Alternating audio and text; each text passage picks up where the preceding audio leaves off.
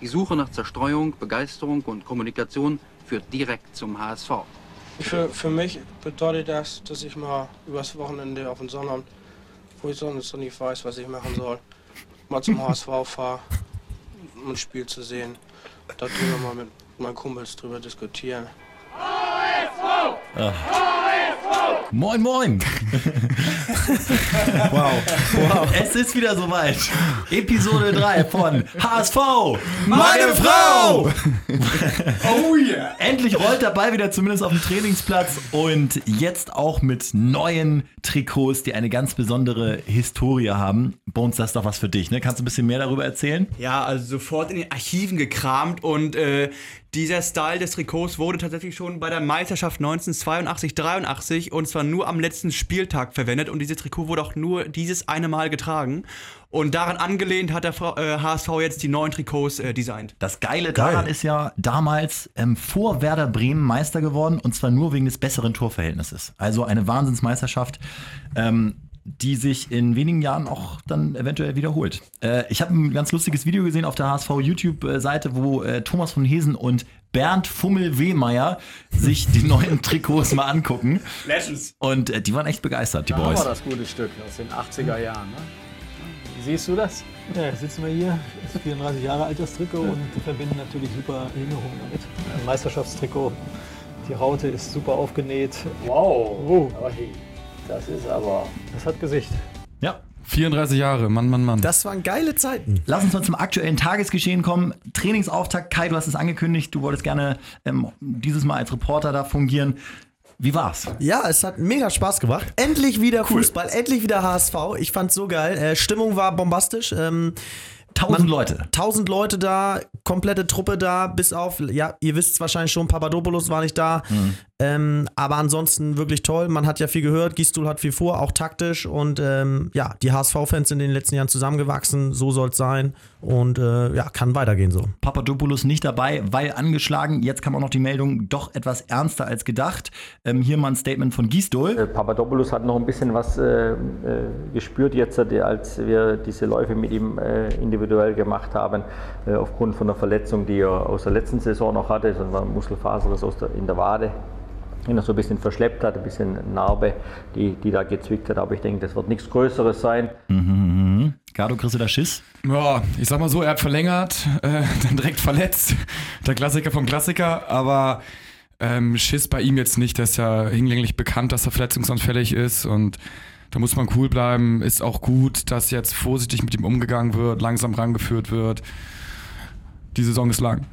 Wir brauchen noch, zumindest ähm, wird das so kolportiert, einen Innenverteidiger und einen Linksverteidiger. Und Bones, äh, heute während deines Arbeitstages, du bist Finanzbeamter, hast du das gemacht, wofür du bezahlt wirst, hast eine Liste aufgestellt von Kandidaten, ähm, die da in Frage kommen können. Kannst du mal kurz ein äh, paar Namen rausballern? Natürlich, also ich habe natürlich nach der Arbeitszeit gemacht als Na klar, äh, gewissenstreuer Finanzbeamter. Also, zu den Namen. Also es schweben einige Namen im Raum, unter anderem Christian Petersen von Union Berlin. Der hat sich jedoch heute äh, gleich ähm, dazu geäußert, dass er gerne bei Union bleiben will. Also der Name kann gleich wieder abgehakt werden. Okay, tschüss. Dann war äh, Marc-Oliver Kempf beim, vom SC, SC Freiburg, den hatte ja Stöbi ganz lange auf der Liste. Ähm, Immer noch. Da war der HSV sogar vor der äh, ähm, U21 EM dran, hat ein bisschen die Zügel schleifen lassen und aufgrund dieser herausragenden EM von Kempf ähm, hat der Freiburg dann entschieden, unverkäuflich. So, ist Das die Frage. verstehe ich nicht. Ja. Das verstehe ich nicht, weil wenn er eine scheiß EM spielt, dann sind die Voraussetzungen ganz normal wie vor der EM auch und man kriegt ihn. Und wenn er eine super EM spielt, dann kriegt man halt nicht, weil jeder ihn haben will. Also warum Ja. nicht direkt? Und wenn man davon überzeugt ist, dann zack, direkt zuschlagen, pam. Ja, und dann ähm, ein alter Bekannter aus der Bundesliga, Papi Gilo Boci von Bremen, ist mittlerweile bei Sunderland gerade frisch abgestiegen, äh, fasst da nicht so richtig Fuß und ähm, ich weiß nicht, ob die HSV-Fans mit einem ehemaligen Bremer warm werden. Äh, Nee. nee, Gardo schüttelt also, schon den Kopf. Dann kommt nein. sofort das Nein. Gilo Und Boggi, nein. auch ein ehemaliger Bekannter jetzt noch hinten raus, ein ehemaliger Stuttgarter, Daniel Schwab, spielt bei PSV Eindhoven. Bitte nicht, sag ich gleich. Ciao. 28 Jahre, also kein großes Entwicklungspotenzial mehr und ist da eigentlich auch außen vor. Wäre vielleicht für ein, zwei Saisons billig zu haben, aber entwicklungstechnisch nichts. War auch mal bei Leverkusen, den hatte ich bei Comunio jahrelang und war nie besser als 3,5. Nee, ist halt so ein ähm, der pure Durchschnitt, ne? Also, also Nee. vom Namen und vom Spielstil her. Also. Also muss ich auch ganz ehrlich sagen, dass der klaut dir doch Benzingeld, wenn du den da die ganze Zeit hin und her fährst. Ey, der nimmt einen Kaderplatz weg. Da lass doch mal so einen jungen Spieler lieber ran aus der A-Jugend oder was weiß ich wo. Ja, ja. Also das bringt immer Kann's ja nicht schlechter sein. Als reiner Durchschnitt, ja. Jan-Fiete Arp, um mal ähm, ein positives äh, Jugendbeispiel zu nennen, äh, hat verlängert und ist heiß, war beim Trainingsauftakt und Kai, du hast gesagt, wusste da auch schon zu gefallen. Hm? Ja, ähm, er wirkt frisch, er wirkt vor allen Dingen äh, spritzig, er will die alten Jungs da im Kader ärgern. Ähm, ja, jetzt zählt es nur noch, dass er das irgendwie über die Vorbereitung durchzieht, dass er da verletzungsfrei bleibt. Ist ja auch immer ein großer Bonus dann beim Trainer und dann ja, ja, braucht er das Vertrauen, ne? Weiß auch jeder. Ist ein Kandidat vielleicht sogar auch für, Für das, neue, für das neue Trikot. Für Yogi sowieso. Hier ist Fiete Arp. Ähm, ich bin ja jetzt auch schon lang genug hier, um meinen Verein oder den HSV meinen Verein nennen zu können und ja, deswegen auch in Hinblick auf Schule, Fußball, ähm, in jeglicher Hinsicht habe ich hier meiner Meinung nach die besten Perspektiven. Gerade in Hinsicht auf Schule. Ja, klar. Ich habe mir bei YouTube äh, ein paar, paar Videos von ihm reingezogen. Der scheint eiskalt vom Tor zu sein, hat alle möglichen Torabschlussvarianten drauf und äh, den wünsche ich mir wirklich sehnlichst in der Startelf für die neue Saison. Also da würde ich mir auch einfach mal trauen, diesen Jungen ins kalte Wasser zu schmeißen. Und ich glaube, der startet richtig durch. Der ist unbefangen, äh, knipst einfach in der äh, äh, Nachwuchs-EM und ich glaube, das wird er auch beim HSV zeigen können. Und hat ja auch, was ihn sehr sympathisch macht, entspannt mal das Angebot von Real Madrid abgeschlagen, weil er meint, HSV ist meine Heimat, hier gehöre ich hin. Das ist eine 1 plus, der Typ. Wenn man sich die möglichen Startausstellungen des HSV für die neue Saison so anguckt, in den Zeitungen wird einer nicht genannt, den ich da eigentlich sehe. Das ist Luca Waldschmidt. Kai, du hast ihn getroffen auf der Straße? Ja, kommt von einem Lieblingsspieler zum nächsten. Äh, Ich habe ihn nicht nur auf der Straße getroffen, er ist mein Nachbar tatsächlich. Wow. Und ähm, ich treffe ihn ab und zu in der Tiefgarage. Und Und diesen schnackt Sonntag, und, äh, diesen Sonntag habe ich ihn tatsächlich morgens getroffen vom Trainingsauftakt. Und Ja. da ähm, fuhr er ganz bescheiden, ich war ganz verwirrt, äh, auf dem Mofa zum Training. Mit so einem Trolley, ich hatte schon Angst, was ist los, warum ist er nicht in sein Auto gestiegen, aber wahrscheinlich G20, ne, bis paar Schutzmaßnahmen. Ja. Und ja, ich finde ihn Was toll. sagt er? Was sagt er? Er, ach, er war ganz schüchtern, ist ja auch noch ein junger Knabe. Ne? Ähm, hat nur, ich habe natürlich gefragt, wo er hinfährt. War mir eigentlich schon klar. Ne? Ich wollte nur ins Gespräch kommen. Er hatte ja HSV-Klamotten an. Und nee, dann habe ich ihm nett so eine, die Tür da aufgehalten, dass er da mit seinem Mofa durchkam. Das war mich innerhalb, äh, hat er drin geparkt und ähm, dann ist er zum Training gefahren. Aber wirklich nochmal zurück zum Sportlichen. Also richtig toller Junge. Ich finde, letzte Saison haben wir ihm ja auch echt viel zu verdanken. Hat vielleicht das wichtigste Tor der ganzen Saison geschossen. Ist noch jung und hat mega Entwicklungspotenzial. Also äh, den sehe ich da auch. Den darf man nicht vergessen. Ja, was er hat, was ich auch gelesen habe über ihn, ist diese Gabe, ähnlich wie bei mir beim Kicken, ich habe mich da jetzt noch getraut. ja, er, ist, er ist immer da, wenn, wenn Gefahr vorm Tor ist. Also sowohl als Vorbereiter als auch als Vollstrecker. Er hat so ein, so, ein, so ein Näschen und wenn er dann auch noch sozusagen die Körperlichkeit reinbringt und den Fleiß, dann kann er das, glaube ich, in, in echt viele Tore ummünzen. Tore, äh, Vorlagen versprechen wir uns auch von André Hahn, ist auch neu dabei und ähm, hat gleich einen guten Eindruck gemacht im Interview. Ich habe hier meine sportliche Laufbahn richtig begonnen und das ist natürlich immer was Schönes, wenn man dann zurückkehrt, ähm, wo man auch schon Leute kennt, wo man den Verein kennt, ähm, wo man nicht weit von zu Hause weg ist. Das ist immer was Schönes, den Verein sehr gut identif- identifizieren und ähm, ja, Also ich bin ein riesen André Hahn-Fan. Ich, auch, äh, ich finde, er ist ein Energiebündel, er läuft viel, er macht dadurch wenig schlechte Spiele, finde ich, bewegt immer viel. Und ich hatte ihn auch bei Comunio, ähnlich wie du damals mit Schwab, habe ich ein Auge auf ihn geworfen und äh, habe ihn da jedes Spiel beobachtet und war super. Also torgefährlich, läuferisch gut, sehr agil. Ich bin Fan von solchen Spielern. Ja, schmeißt sich in jeden Zweikampf rein. Jetzt haben wir mit Papadopoulos schon zwei, die das tun. Zieht die Mannschaft mit, ähm, kann, wie ich finde, auch mal ein schlechtes Spiel machen und hat trotzdem was gebracht, weil einfach die Mannschaft um ihn herum ihn immer als Vorbild nehmen kann, was Einsatz betrifft. Ne? Fühlt man sich da auch ein bisschen als Sieger, wenn man, wenn, wenn die Mannschaft gewonnen hat. Also ich fühle mich, wenn ich das ehrlich sagen soll, mit als Sieger. Also ich freue mich für den HSV mit und lasse auch den Kopf hängen, wenn sie auch verloren haben. Also das ist bei mir so drin. Das werde ich wohl auch nie loswerden. Fußball ist mein Ein und Alles. Das ist ehrlich, Matti. Jetzt müssen wir noch mal ganz kurz über Müller sprechen. Schlüsselfigur im System von Gistol, sagt er ja auch. Und trotzdem ist ein Wechsel zu zum Beispiel Wolfsburg noch nicht ganz vom Tisch. Wäre eine Katastrophe, oder? Ich würde es auch nicht gut finden, weil er tatsächlich einer der absoluten Topspieler ist. Wenn man einen Topspieler abgibt, ist es nie gut.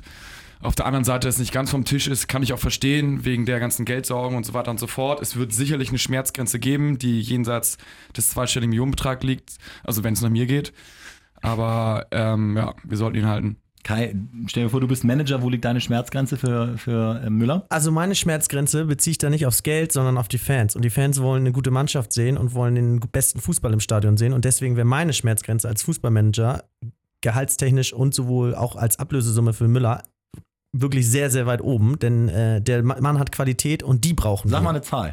Ich bin da wirklich ganz extrem. Also 18 Millionen. Sehe ich aber auch so. Wenn, wenn du, ups, wenn, jetzt fällt mir hier ein Zettel runter, aber wenn, wenn Sunderland oder Stoke, ähm, wenn du den Müller anbietest, zahlen die auch 18 bis 20 dafür. Ja, also entweder einerzeit exorbitant viel mehr als erwartet oder du behältst den Typen. Weil, wie gesagt, ich will guten Fußball sehen und ich will die beste Mannschaft auf dem Platz haben und nicht die Münzen ziehen. Das müssen andere im Verein machen. Mm, ja, aber also wenn ihr jetzt mir einen 15 bietet zum Beispiel, ne? Und dann kriegst du einen guten Spieler für 8, zack, hast du 7 Millionen plus gemacht. Friede, Freude, Eierkuchen, alles super. Also er muss natürlich einschlagen, aber ich glaube, den Deal mit 15 würde ich definitiv vereinigen. Selbst 12 würde ich noch machen. Ich möchte mir mal darum Sorgen machen, wie ich noch mehr Geld ausgeben kann, anstatt immer mir darum Sorgen zu machen. Ich wollte gerade sagen, du ich bist ja ein Ver Verfechter des äh, Prinzips Schulden erstmal egal. Richtig? Geld ausgeben, so Nee, ich bin, ja genau, hast du recht, das ist ein bisschen falsch da. Also es, ja, ich bin Verfechter, ähm, die beste Mannschaft muss auf den Platz und äh, an zweiter Stelle kommt das Finanzielle. Gato, du bist da vernünftiger, glaube ich, ne? Als Geschäftsmann. ja. ja, ich denke, man muss eine klare Linie fahren und du kannst nicht einfach sagen, ich schmeiß das Geld zum Fenster raus, nach mir die Sinnflut. Das haben einige Vereine gemacht, sind damit schwer auf die Schnauze gefallen und man kann sich nicht nur auf Kühne oder irgendwelche anderen Hamburger verlassen, die dann, wenn es hart auf knapp kommt, mal irgendwie ein paar Millionen in die Kasse schmeißen. Da muss man schon irgendwie eine klare Linie fahren, dass die anderen Vereine auch wissen, okay, wenn ich 5 Millionen biete, dann biete ich auch nur 5 Millionen und nicht kommt Onkel Kühne wieder mit irgendwie weiteren 5 Millionen um die Ecke und hast du 10 Millionen für den Spieler. Kai brodelt. Ja, ich meine, Gatto hat recht, aber also ich muss ganz ehrlich sagen, die Leute da im Vorstand, wenn ich da immer diese Worte höre, Transfersperre oder Gehaltsstar, ey, das geht mir auf den Sack, das sind Unwörter, da habe ich überhaupt keinen Bock als Fan drauf. Ich gehe ins Stadion und denk doch nicht darüber nach, äh, was die Leute da verdienen oder was die Leute äh, an Ablösesummen gekostet haben, sondern ich denke darüber nach, ob die das Ding ins Tor schießen oder nicht. Und wenn sie das Ding nicht ins Tor schießen, dann ist mir das, dann habe ich einen Hals und dann ist mir das auch scheißegal, wie viel der gekostet hat oder wie viel der verdient hat. Hauptsache steht ein Typ auf dem Platz, der das Ding reinmacht. So. Ja, äh, sorry, aber ganz kurz, ja, es ist ja okay, dass du nicht drüber nachdenkst, aber dafür wurden ja extra Manager eingestellt, die äh, irgendwie drei, vier, fünf Millionen bekommen pro Jahr, die drüber nachdenken sollen.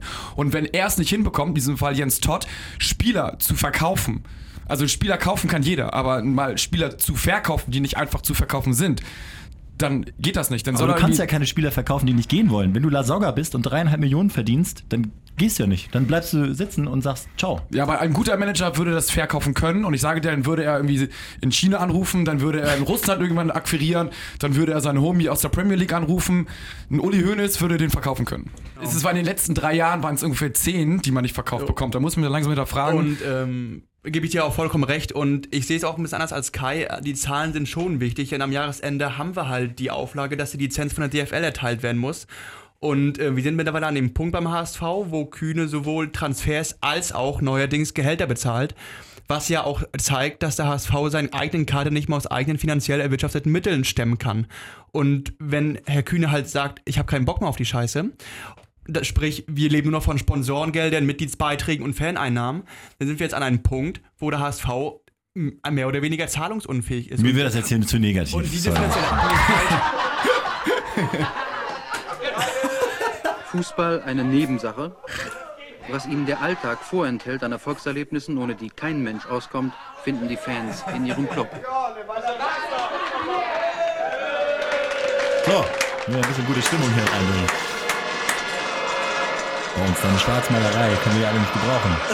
Ja, am Ende des Europapokal. Tages- Ey, guck dir mal Atletico Madrid an. Die sind immer im CL-Halbfinale und äh, haben lachen über unsere Schulden. Ja, aber schon, aber Dortmund wäre vor zehn Jahren mit der gleichen Konstellation fast insol- insolvent gegangen, wenn die DFL den Daumen gesenkt hätte. Ich glaube, du kannst dich auch gut verschulden und dann einfach mal zwei erfolgreiche Saisons spielen und dann kriegst du das auch irgendwo wieder rein an, Ja, aber an wir sind bei irgendeiner Stelle. 115 Millionen Schulden, die Zahl, die heute genannt wurde beim Weltinterview. Die hat Bruchhagen zumindest nicht dementiert. Das ist im Fußball wenig Geld.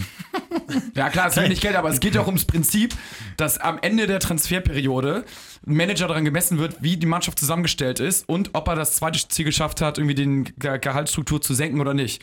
Und Hast wenn er das eine schafft, ja, und das andere nicht, dann, also sorry, das ist ja kein guter Manager. Hast du recht, aber für mich sollte ein Manager immer dafür nach außen so da äh, rüberkommen, dass er sagt, er will die beste Mannschaft haben und nicht nach außen wie Bruchhagen und Todd rüberkommen und sagen, wir wollen Sparmaßnahmen machen. Das sollten mal lieber andere machen. Äh, und die beiden sollten sich einfach mal darum, dafür einsetzen, immer die beste Mannschaft auf den Platz zu bringen. Bones, weil du so aufgebracht bist und hier schon dich vom Mikro entfernst und kurz davor bist, äh, das Studio zu verlassen, äh, bist du heute Protagonist unseres Abschlussspiels. Und zwar, und zwar spielen wir jetzt, äh, was hast du eigentlich heute mit deinen Haaren gemacht? Die sind so platt nach vorne. irgendwie. Das habe ich noch nie gesehen also, bei dir. Ähm, war ein längerer Sonntagnachmittag gestern und nach zwei, drei Stunden Schlaf war ich heute Morgen nicht in der Laune, mir heute die Friese zu machen. Und Nee. deswegen Einfach so. einfach äh, ungemacht ins Büro. Ja, so wie, wie, so ein, wie früher, als man noch so elf war. Einfach so, so genau, äh, runter. so, ein, so ein Topf auf dem Kopf und Ja. einfach rumgeschnitten. Wie bei Jim Carrey, Dumm und Dümmer. ja, wirklich, genau. Wir spielen, äh, habe ich gedacht, wer bin ich in der HSV Edition?